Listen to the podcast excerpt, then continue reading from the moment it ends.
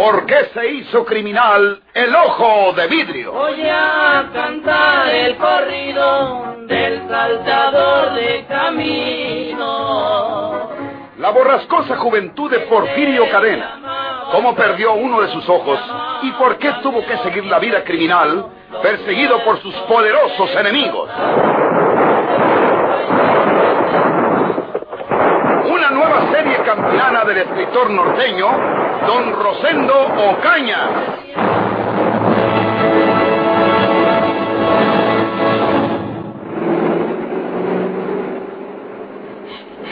No puedo manejar así.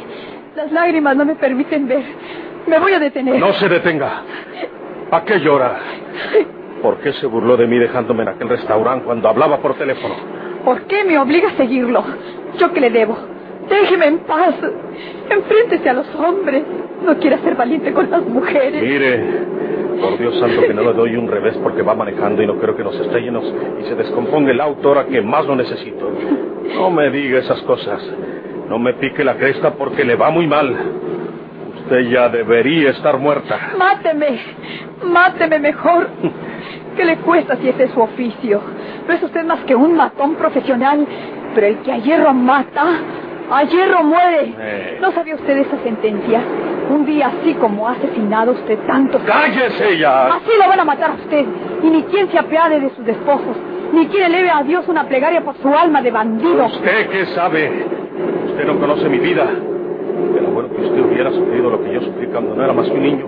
Cuando delante de mí asesinaron a mi padre. Cuando a mi pobre madre la cazaron como si fuera un ¿Y animal. por qué no castigó a los culpables? Que no los castigué. Que no los he castigado. Te digo que usted no sabe nada. Poco a poco han ido cayendo los mondaos. No sé, agarrado, no como os agarraron a mi padre, montoneros y traidores. Yo los he matado de frente, de hombre a hombre. Y todos, ahorita, todos han caído bajo las balas de mis armas. ¿Qué alma tiene usted? No, le estoy echando mentiras a usted. No es verdad que haya matado ya a todos los que asesinaron a mi padre. Queda uno de los principales. Sí, queda uno. Por allá en mi tierra. Mire los desgraciados que mataron a mi padre, delante de mí y de mi hermana María Jesús, y también delante de los ojos de mi padre, anegados en llanto, eran cuatro. Don Fermín del Castillo, don Arturo Cavazos, don Ricardo Guzmán y don Benito Cueva. Maté a don Fermín del Castillo. Maté a tiros a don Ricardo Guzmán y también a un hija de él. Maté a don Arturo Cavazos. Parece que me acuerdo que fue el primero que dejé tirado a tiros. Don Benito Cueva se peló a tiempo. Cuando lo busqué no estaba, ni su familia tampoco. Supe que se había alargado para los Estados Unidos con su familia, dejándole su herencia a unos medieros. Entonces yo gané para acá, para el sur, porque aquella policía me traía entre ojos. Y ya no he vuelto a mi tierra. Sí, no he matado todavía a todos los traidores que asesinaron a mis padres. Queda por ahí don Benito Cueva, viejo infeliz. Un día de estos me doy una vuelta por allá y hasta ese día vive el mondao. Mire, una patrulla de policía atravesada en la carretera. Usted pasa por ahí. No se pare, píquele. No puedo. Tengo que detenerme. Por este lado, píquele, píquele. Nos vamos a matar. No podremos pasar. ¡Píquele! ¡Píquele! ¡No disparen! ¡No disparen! Eh, ¡Déjenlos! ¡Déjenlos! Va Porfirio Cadena con ella, señor gobernador.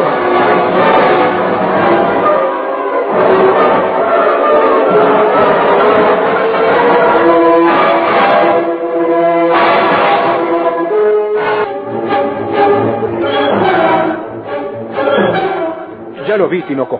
Por eso les dije que no dispararan.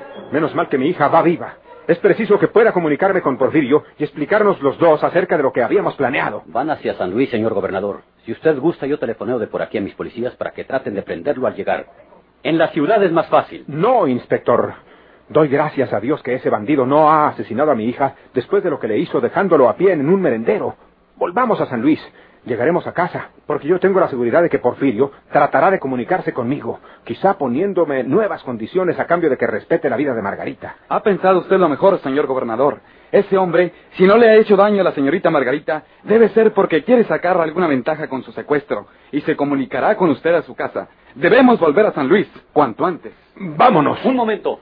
Ahí viene un auto con placas de alquiler. Tiene las señas del que nos reportaron mis agentes. Sí, es el carro negro que nos dijeron ellos. ¿Qué pasó, amigo? ¿De dónde viene usted? Soy el inspector Castillo. Señores, vengo de sufrir el susto más grande de mi vida. Delante de mí, un, un hombre que dijo ser Porfirio Cadena, nombrado el Ojo de Vidrio, mató a balazos a un pasajero que yo llevaba para la estación de Venado. ¿Cómo? ¿No era el muerto Leonel Martínez? El mismo, señor mío. Resulta que ese señor Leonel Martínez y su mamá, una señora ya grande, me contrataron en San Luis para que los llevara a estación de Venado, pero cuando íbamos por ahí más delante, de pronto vimos algo tirado en medio de la carretera. Nos detuvimos y vimos que se trataba de un hombre.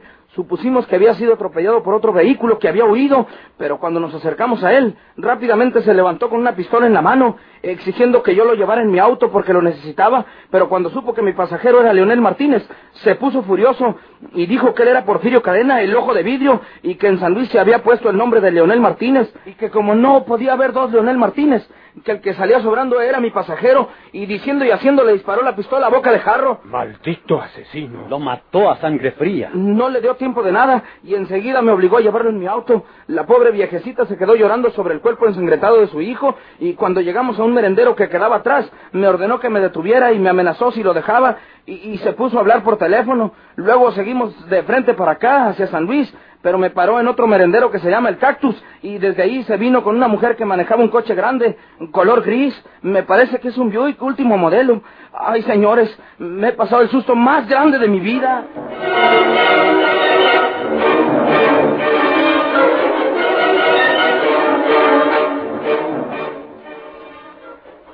Habló por teléfono un hombre que dijo ser uno de los policías secretos que buscan a la señorita en la carretera. ¿No dijo su nombre? Él quería hablar con usted, señor gobernador, pero yo le dije que usted no estaba, que había salido de la casa. Me preguntó que con quién había salido, y yo le dije que con el inspector Castillo y el señor Tinoco. Me preguntó si sabía hacia dónde habían ido, y le dije lo que les oía a ustedes aquí, después que usted se comunicó por teléfono con la señorita Margarita, que iban al merendero El Cactus, que queda como a 60 kilómetros de aquí, por la carretera. No me preguntó más y cortó la comunicación. ¿Qué agente puede haber sido ese, inspector? Ninguno tiene por qué andar haciendo esas indagaciones y menos telefoneando a la casa de usted, señor gobernador. Oye, Oralia, ¿no podría ser Leonel Martínez? Tú lo conoces, el que le telefonió y que se haya hecho pasar por un agente mío. Oh, ahora creo que sí. Sí, es verdad. Hablaba como Leonel Martínez. Dijo policía, como dice Leonel Martínez. Señor gobernador, era Porfirio Cadena el que telefonió y de ese modo supo dónde encontrar a la señorita Margarita. Sí, es muy listo ese bribón. Así pudo llegar al cactus antes que nosotros. Ese debe ser él. Muy listo por cualquier seña que yo les haga, inspector. Sí, señor. Espere. Aquí le voy a poner mi cuaderno de notas y mi lapicero.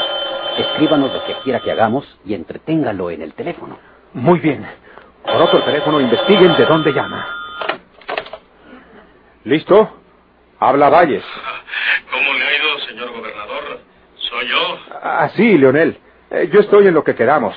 Las cosas pueden seguir igual que antes. Pero yo no estoy en lo mismo, señor gobernador. Oiga usted mis nuevas condiciones. Y si no las acepta, su hija Margarita se muere.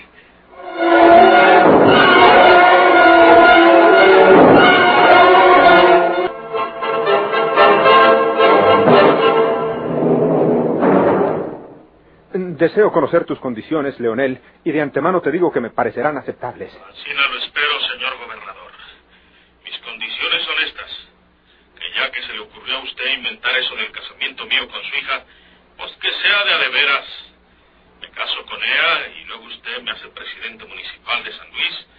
Al cabo ese puesto está vacante por la muerte del finado Salinas. Eh, pero está en funciones el alcalde suplente, Leonel. Pues sí, ya veremos cómo quitamos de en medio a ese suplente, señor gobernador. Últimamente, yo me encargo de ello. Déjemelo a mí, verá cómo se acaba el suplente. Eh, sí, me parece bien la forma que me indicas, Leonel. Eh, solamente que si falta el alcalde suplente, no podremos poner un propietario hasta que se convoque a elecciones municipales de acuerdo con la ley. ¿Qué ley ni qué nada, señor gobernador? ¿O es que quiere usted negarse a mis condiciones? Eh, no, no, no. Dígamelo a lo macho, señor. Nada de eso, Leonel. Desde luego yo acepto que te cases con Margarita. Y que el casamiento sea pronto. Desde luego, Leonel. No, papá. Yo no me caso con este hombre. Dile que no. Eh, la voluntad de ella será un inconveniente, Leonel. Ya no tendrá más voluntad que la mía, señor gobernador. O tendrá que escoger entre casarse conmigo o morirse. Prefiero que me mate. No le haga caso, señor gobernador. En lo que respecta al casamiento de ella, ese asunto déjemelo a mí. Vamos tratando lo que corresponde a la presidencia municipal. Si usted es el gobernador, yo quiero ser el presidente municipal, puesto que los dos somos responsables de las muertes que han pasado. Y si yo hablo públicamente y digo que usted... No, no, Porfirio, ni digas eso, Porfirio, porque no hay necesidad de llegar a esos extremos que nos perjudicarían a los dos. Acepto tu casamiento con mi hija Margarita y estoy en la mejor disposición de prestarte todo mi apoyo para que seas el presidente municipal de San Luis. Eh, ¿Qué otra cosa se te ofrece, Leonel?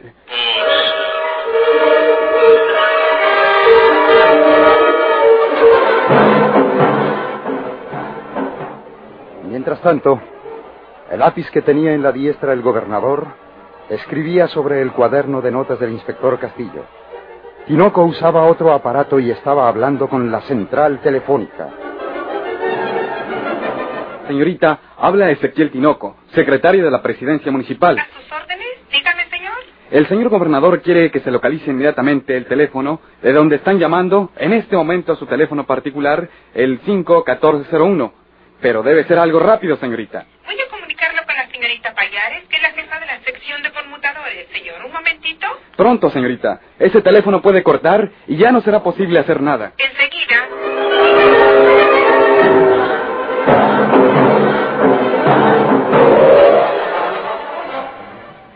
El inspector Castillo solo esperaba una orden para dirigirse al lugar de donde proviniese la llamada de Porfirio, con objeto de sorprenderlo antes de que se retirase de allí. Y el gobernador, dando tiempo a la búsqueda que solicitaba Tinoco con la central telefónica, procuraba entretener a Porfirio, interesándolo en la plática. No dejar de hablarle al bandido hasta que Tinoco volviera de la otra habitación donde telefoneaba y le dijera que ya estaba localizado el sitio que se indagaba. Y todavía entonces tenía que distraer un poco más a Porfirio para dar tiempo a que el inspector y sus hombres le cayeran al secuestrador de Margarita. En ese caso, Leonel, tendríamos que convocar a elecciones extraordinarias y te presentaríamos a ti como candidato único del partido. Eso es lo que quiero, señor gobernador. Pero que esas elecciones extraordinarias no vayan a ser entre un mes o dos.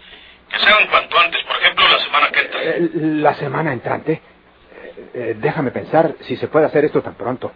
La semana entrante. Bueno, eh, yo creo que sí podremos hacer una excepción de acuerdo con la ley.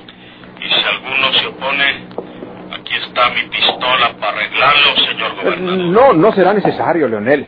Ya, ya está, señor gobernador. ¿Qué fue eso? ¿Qué le habló ahí? Eh, Es mi secretario particular. Me dice que no me comprometa, pero yo sé lo que hago. Margarita y tú se vienen inmediatamente a casa. Nuestras amistades deben ver que regresan a la casa y cuando se casen ya pensarán lo que les dé la gana. Sí, señor. Ya ese secretario particular de usted que parece ser que no me quiere o que no le cuadro, ahora que vaya por allá nos arreglamos. Él no, no lo ha dicho porque no te quiera, Porfirio. Eh, Es que se figura que no podremos hacer ese movimiento político tan pronto, pero yo sé cómo le voy a hacer. Eh, Vénganse para casa. Eh, Porfirio, o, o- o más bien, eh, déjame decirle unas palabras a Margarita para que comprenda que no debe rebelarse ante esta situación. Déjame hablarle dos palabras, Porfirio. Bueno, dígale usted que no se ponga corajuda conmigo, porque no va a vivir para contarlo. Aquí la tiene usted. Ya tenemos el sitio donde está Porfirio. Voy para allá con mis agentes. Ándele, Castillo.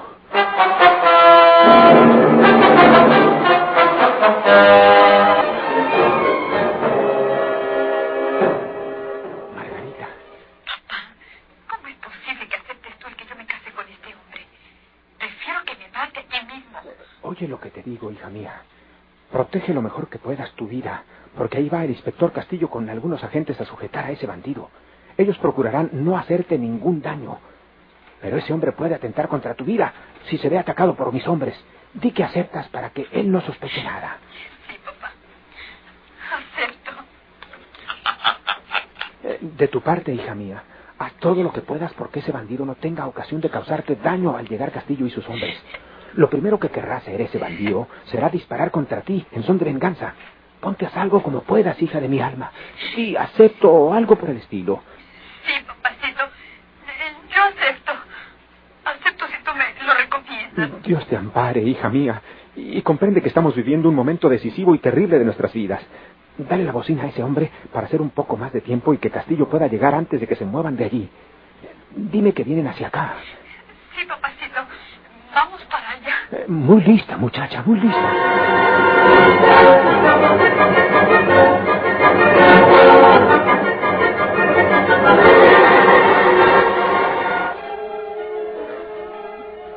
Repetimos. Porfirio andaba accionando atropelladamente. Funcionaba su mismo valor de otros tiempos, pero no su misma inteligencia. Su cerebro debería indicarle que aquellas pretensiones suyas de pertenecer a la familia del gobernador y de que lo hicieran presidente municipal de San Luis eran absurdas y podían constituirse en su ruina y su muerte. Pensando serenamente, no le quedaba más salida que la fuga, huir, huir muy lejos, desaparecer de aquellas tierras donde la muerte lo acechaba a cada paso.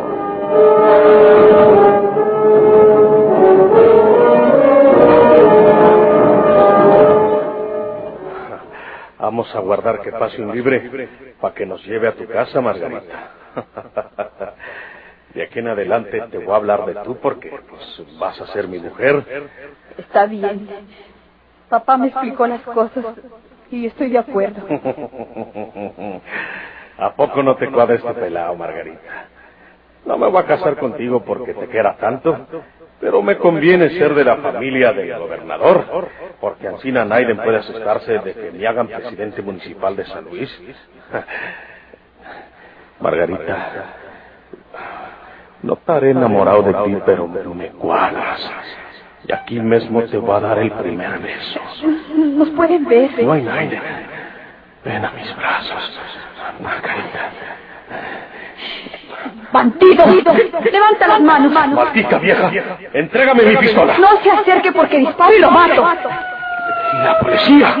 Levante los brazos o disparo. ¡Levántelo!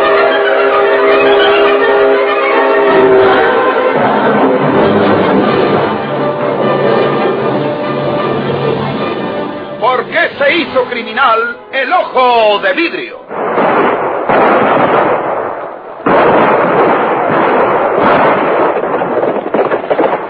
Muchas gracias por su atención. Sigan escuchando los vibrantes capítulos de esta nueva serie rural. ¿Por qué se hizo criminal el ojo de vidrio? se disfrazaba de arriero para asaltar los poblados. Burlándose del gobierno, mataba a muchos soldados, no